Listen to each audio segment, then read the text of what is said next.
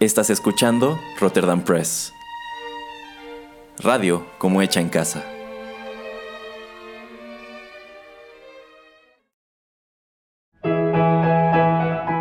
Rotterdam Press presenta Arena Rocky Metal.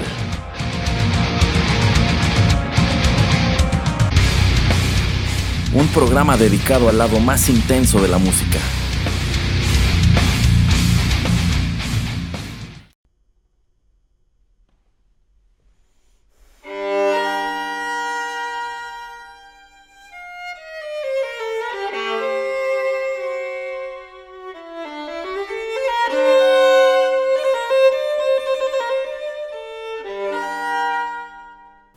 Hola, hola, ¿qué tal? Sean bienvenidos a la emisión número 18 de Arena, el lado más intenso de la música. Los saluda Erasmo en estos micrófonos y qué bueno que nos están escuchando en Rotterdam Press. Y bueno, la verdad sea dicha, en esta ocasión para variar traemos una complacencia.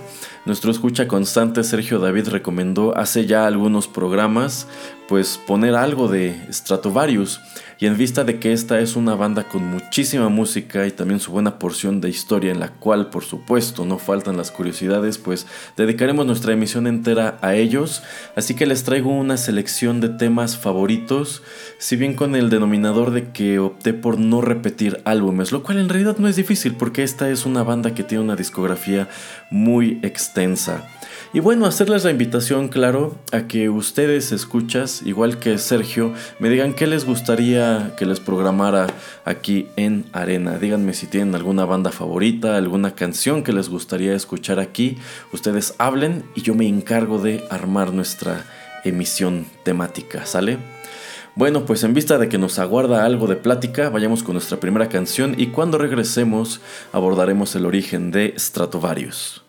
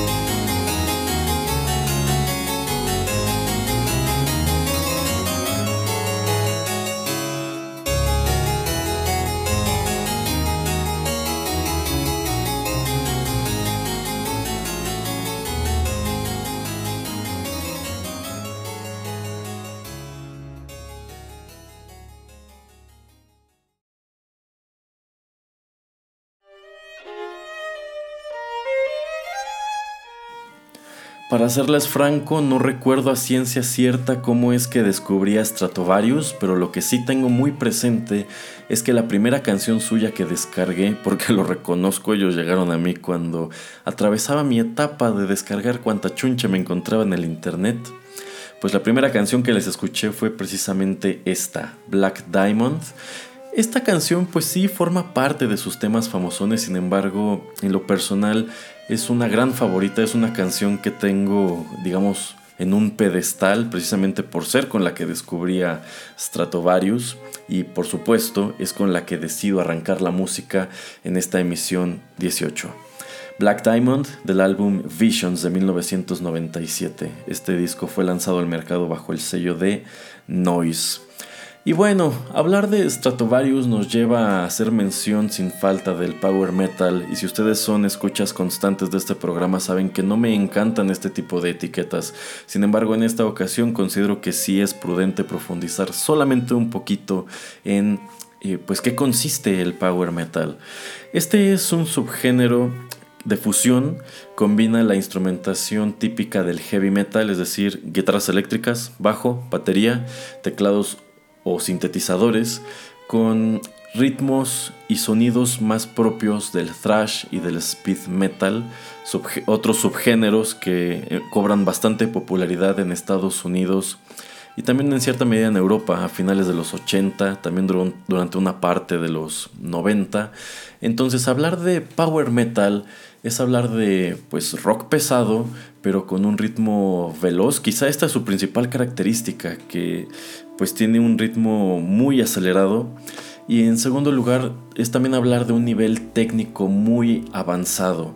Es muy común que cuando hablas de power metal también hables de guitarristas virtuosos, de canciones con solos de guitarra súper extensos o, o, combinaciones de solos de guitarra con teclados o incluso como en la canción que acabamos de escuchar, pasajes en donde tanto la guitarra como el teclado pues tocan exactamente lo mismo y esto te da un sonido muy padre. Hay cosas muy chidas en el terreno del power metal, si bien también sucede que de pronto te empiezas a topar con cosas genéricas o cosas que o, bandas que de pronto se escuchan como lo mismo, lo mismo, lo mismo, lo mismo y esto es palpable sobre todo en agrupaciones como Stratovarius que ya tienen muchos años activas.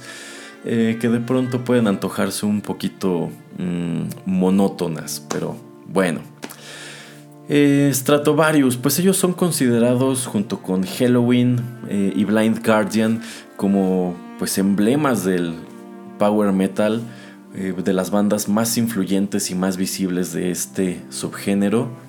Y pues ya llevan un rato tocando, ya, llevan más de 30 años. Esta banda originaria de Finlandia se formó en 1984 eh, bajo el nombre de Blackwater. Sin embargo, un año después se cambian el nombre a Stratovarius, que es una combinación de dos palabras que los músicos debemos identificar de inmediato. En primer lugar, Stratocaster. Este es un famosísimo modelo de guitarra eléctrica fabricado por Fender. Para algunos esta es como la guitarra eléctrica. Y esta es una gran ironía porque en realidad esta banda Stratovarius jamás se ha caracterizado por tener instrumentos de Fender, dígase una Stratocaster en el escenario. Ellos son más como de las guitarras Jackson y de ese tipo, ¿no?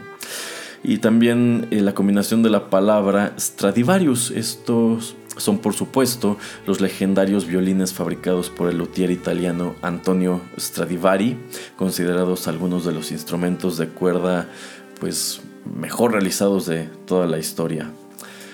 Eh, y bueno, regresándonos un poquito en la historia de Arena. Eh, recordarán que cuando escuchamos a Rage, ¿qué les dije sobre su alineación? Bueno, pues que el único miembro fundador que allí seguía, el único miembro constante de esa banda era Pibi Wagner, bajo y vocal. Y si nos regresamos también al programa de Creator, pues ¿qué les dije en ese mismo tenor?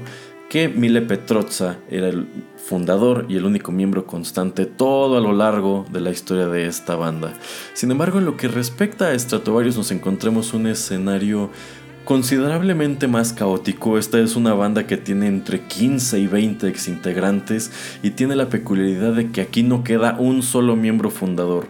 De los tres músicos que fundaron esta agrupación, Tuomo Lasila, Staffan Strelman y John Biherve, pues no queda ninguno de ellos. De hecho, casi todos salen en los primeros años de, de la banda y me parece pues muy curioso, ¿no? Encontrarte un grupo de estos pues que siguen con el mismo nombre, que ya llevan una trayectoria muy larga, pero hace mucho que dejaron atrás su eh, formación original y de hecho también su sonido original, porque esta es una banda que arranca con un estilo más de metal progresivo y es posteriormente con los cambios de alineación que adopta el sonido que les conocemos hasta la fecha.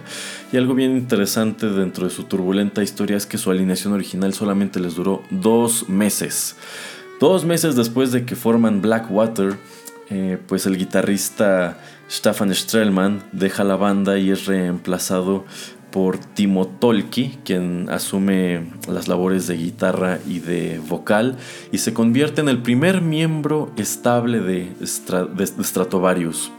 Eh, posteriormente, eh, Timo, Timo Tolki se deshace de los otros dos miembros fundadores porque, a decir suyo, pues no tenían el nivel técnico que él esperaba. Timo Tolki es un monstruo de guitarrista, es una bestia, toca rapidísimo. Yo considero que él debería pues estar considerado tipo a la par de Ingvi Malmsteen, rollos así.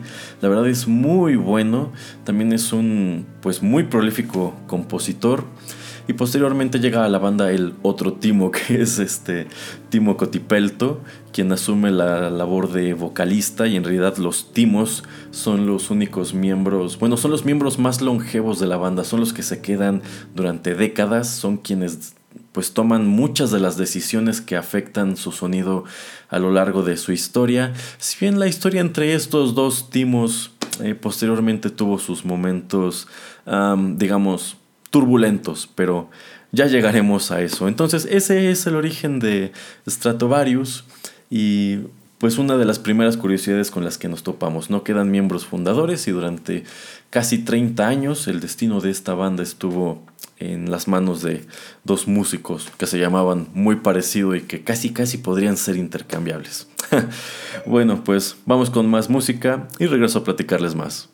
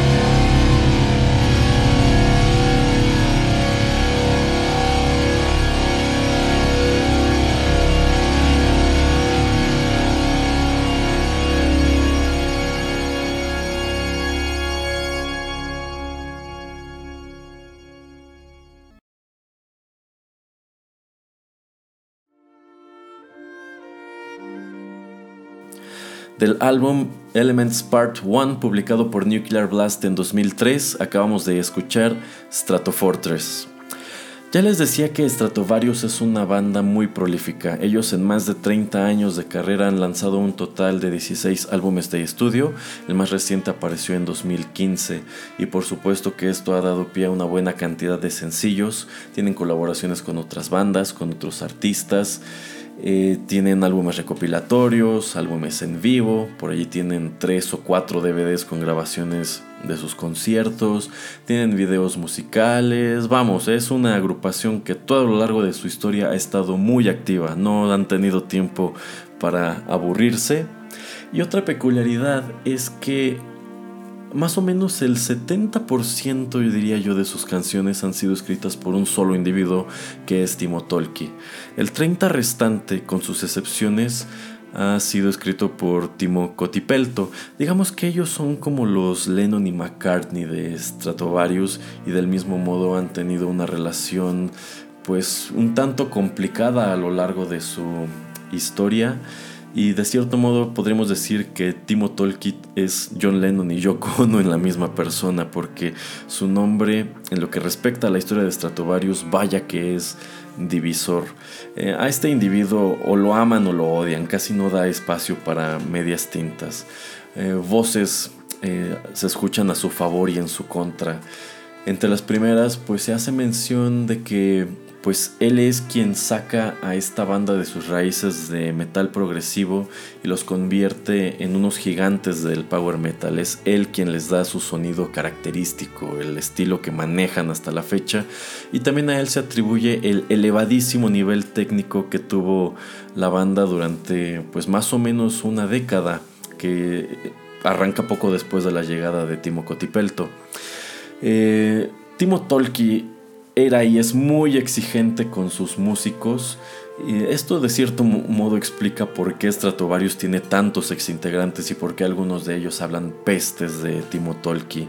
Dicen que es muy, bueno, que era muy difícil trabajar con él, que tenía unos, bueno, que era muy exigente, que tenía unos cambios de humor brutales que de pronto estaba de buenas y de pronto estaba de malas. También señalan que era un tipo que constantemente estaba insatisfecho con lo que hacía y con lo que hacían los demás, que no le parecía nada, que si tocaban muy rápido iban muy acelerados y pues no sabían trabajar en equipo, pero si tocaban lento eran malos músicos y no daban el ancho para estar en Stratovarius. Y de las cosas negativas, bueno, lo que más se señala es precisamente el control creativo que él tenía sobre la banda, algo que le ha achacado bastante Cotipelto en años recientes, es que él era pues bastante complicado a la hora de recibir sugerencias o de aceptar la idea de que los demás podían componer sus propias canciones y proponerlas para los discos de Stratovarius. Quizá en el caso de Cotipelto esto no era tan complicado porque, pues sin duda en algún periodo de su historia debían trabajar muy bien juntos y eran los integrantes más longevos de la banda. Sin embargo, pues eh, Timo Tolkien es descrito como un tipo muy controlador, con un ego del tamaño del mundo, también muy inestable. Entonces, pues sin duda es un tipo talentoso, pero con quien trabajar debe ser bastante, bastante complicado. Algo que olvidé mencionar en el bloque anterior es que Timo Tolki es un gran fan de la música clásica o académica o de concierto y también de la ópera. Y si nos regresamos a Black Diamond, seguramente se percataron de que el teclado se escucha como si fuera un clavecín, lo cual es indicativo de que a Tolki debe gustarle el periodo barroco. Entonces, sobre todo lo que respecta a los álbumes que lanza Stratovarius durante los 90, pues es muy notorio, más en unos que en otros, que Tolki buscaba también imprimir en la música sonidos que fueran reminiscentes de, la música clásica, de la música orquestal, del barroco. Es interesante, es una combinación que yo considero funciona bastante bien y por eso hay quienes además de referir a Stratovarius como una banda de power metal también los, los consideran de neoclassical, pero sobre todo lo que respecta a ese periodo que podríamos situar entre el 94 y el 2000. Eh, ahora, otra curiosidad de Timo Tolki es que él lanza en 1994 su primer álbum como solista titulado Classical Variations and Themes. Este es un disco totalmente instrumental, tiene algunas composiciones suyas, pero encontramos también algunos arreglos que él hace para la guitarra de el concierto de uno, bueno, de uno de los conciertos de Joaquín Rodrigo también encontramos uno de los caprichos de Paganini también un fragmento que él adaptó de el ballet El lago de los cisnes de Tchaikovsky es un álbum interesante si no lo conocen se los recomiendo bastante y también como parte de su trabajo fuera de Stratovarius Ah, bueno, más bien después de que lo corrieron de Stratovarius o él se corrió solito de Stratovarius. Eh, también tiene por allí eh, un intento de ópera. Ese la verdad no lo he escuchado completo, pero eventualmente lo haré. Si está padre, pues se los traigo, ¿no? Ok, vamos con más música y esta es otra gran favorita.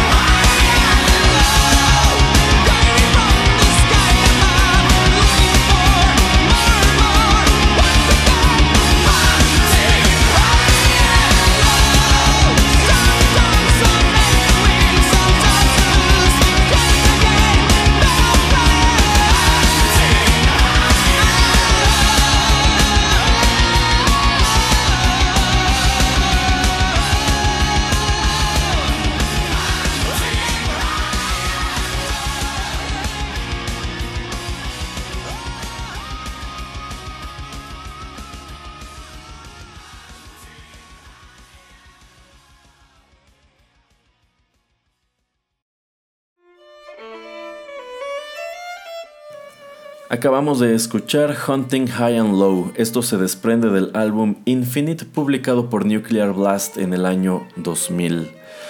Infinite es uno de los discos más exitosos en la discografía de Stratovarius, es uno de los más vendidos, es un álbum que encabezó las listas de popularidad en Finlandia y les decía que esta canción en específico es una gran favorita pero ha llegado el momento de enunciar la opinión impopular de esta emisión y es que a mí casi no me gusta esta canción, no me explico por qué es tan querida por los fans o por qué la impulsaron como el sencillo principal de Infinite.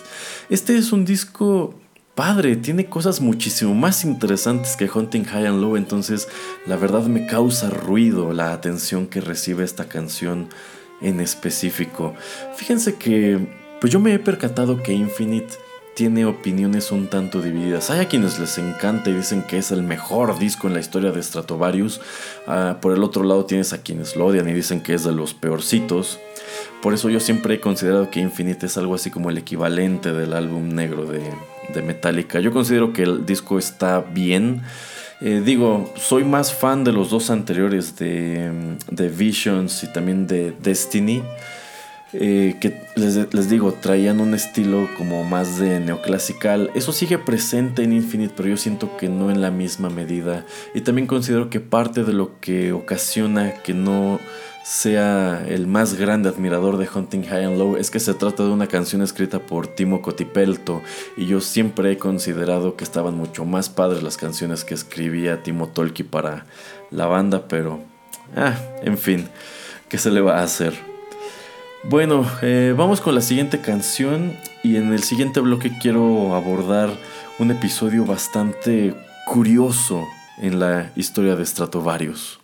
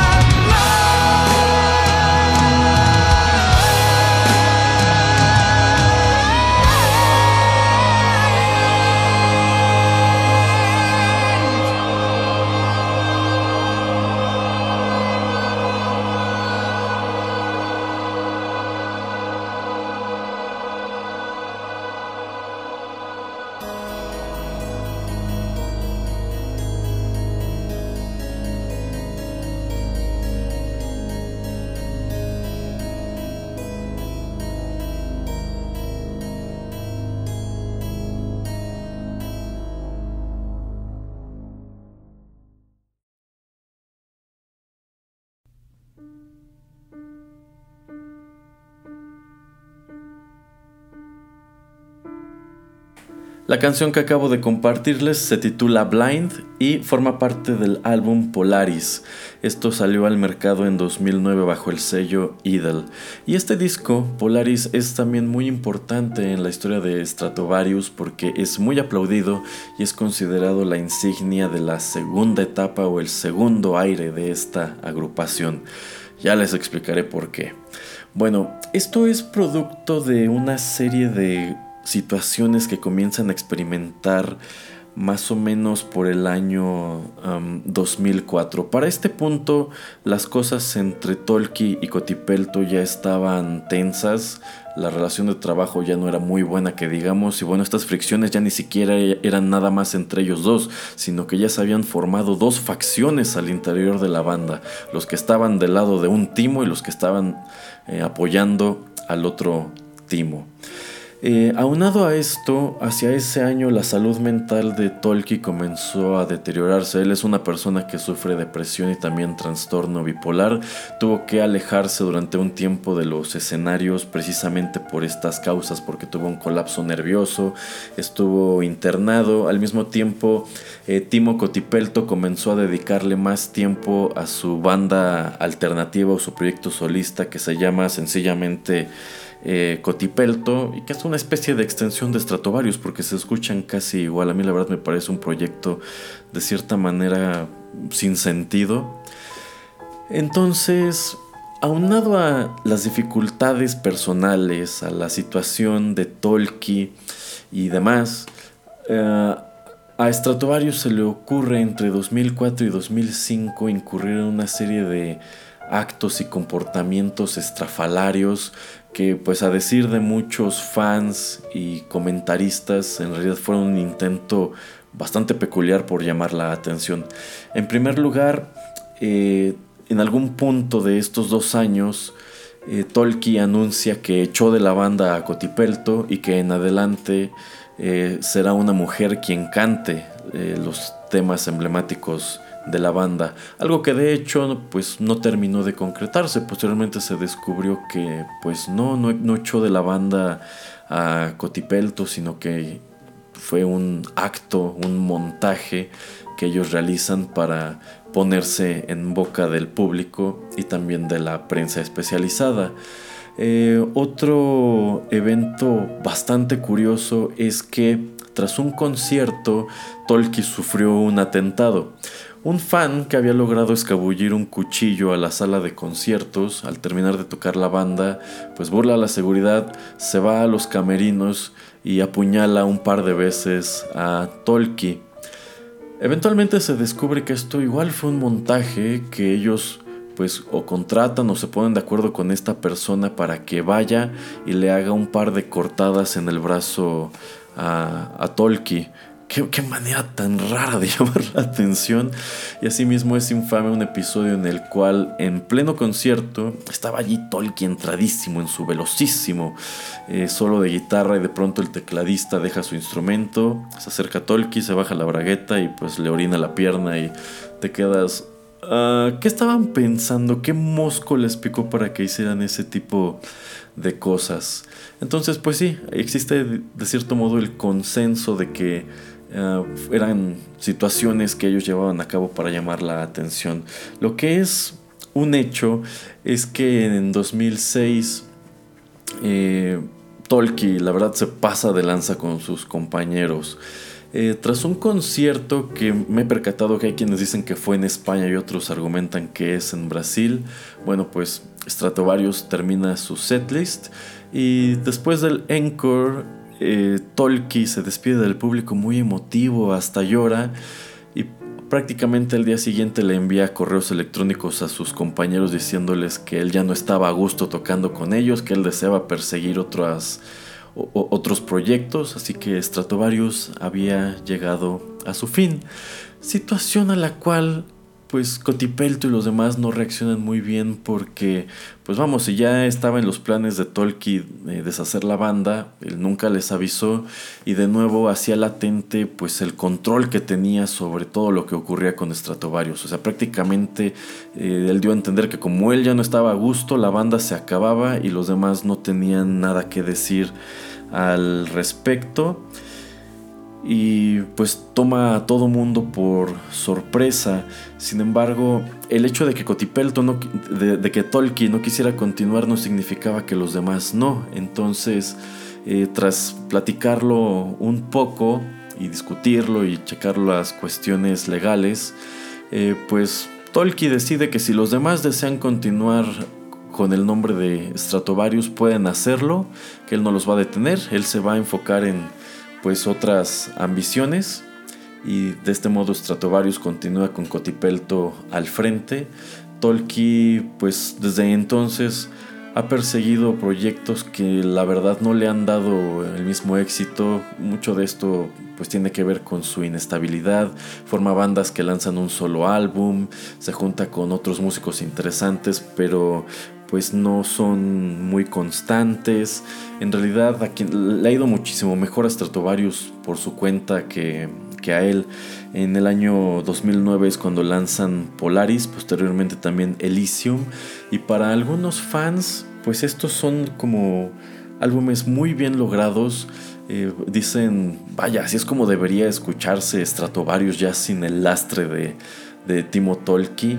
Y de cierto modo, Stratovarius termina convirtiéndose en una banda eh, muy al estilo de Kiss, en donde incluso entre los fans ya hay facciones que dicen que sin Tolkien eso no es Stratovarius o que ahora está mejor. Tolkien de hecho ha súper condenado los discos recientes de, de Stratovarius, del Polaris al Eternal, argumentando que eso pues no es su visión, que si por él fuera se regresaría en el tiempo y les impediría que siguieran trabajando con el nombre de Stratovarius, bla bla bla bla bla. Eh, la verdad ya es todo un argüende en el cual no vale tanto la pena profundizar. En fin, pues vamos con la última canción de este programa. La verdad decidí reservar mi favorita personal para el final. Vamos a escucharla y regreso a despedir.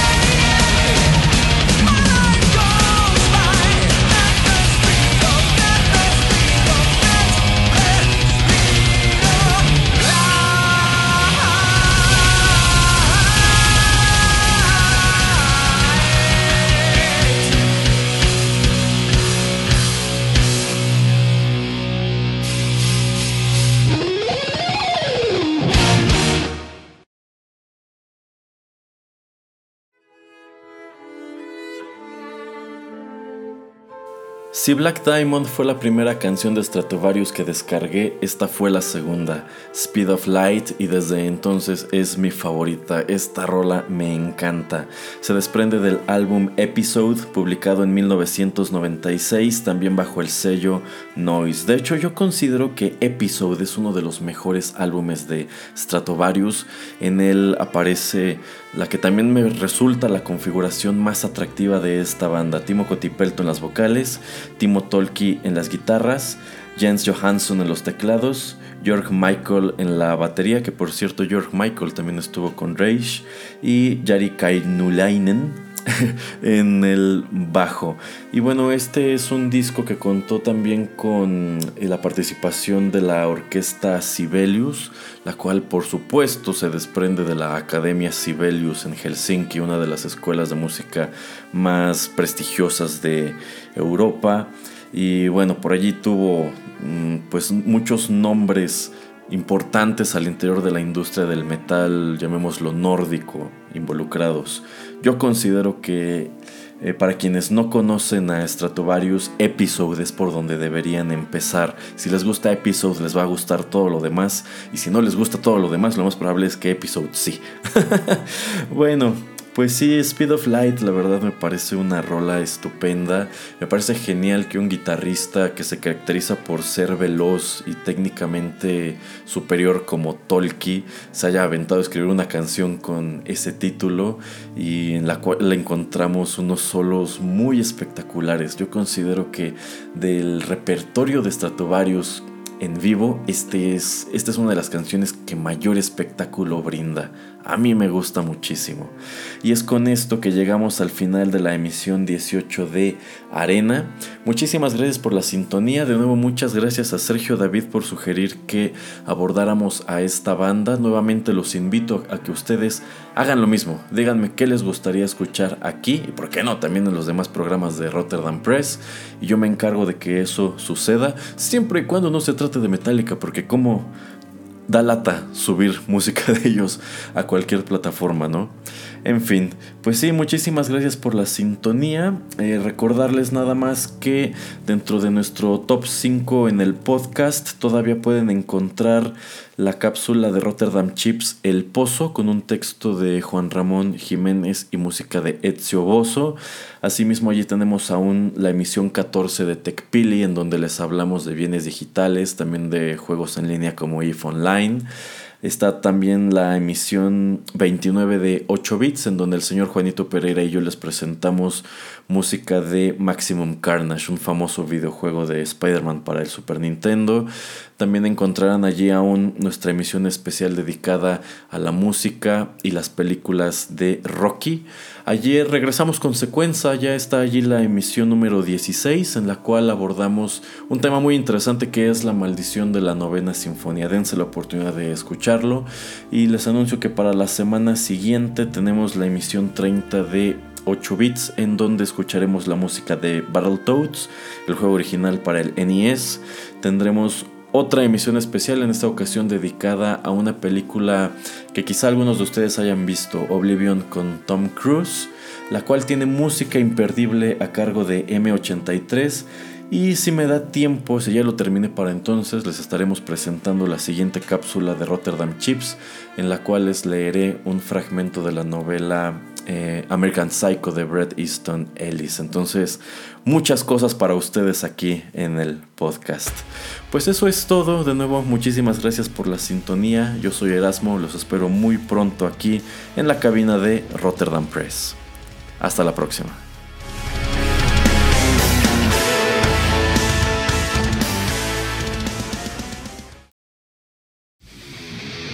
Esto fue Arena. Te esperamos en una emisión más, aquí, en Rotterdam Press.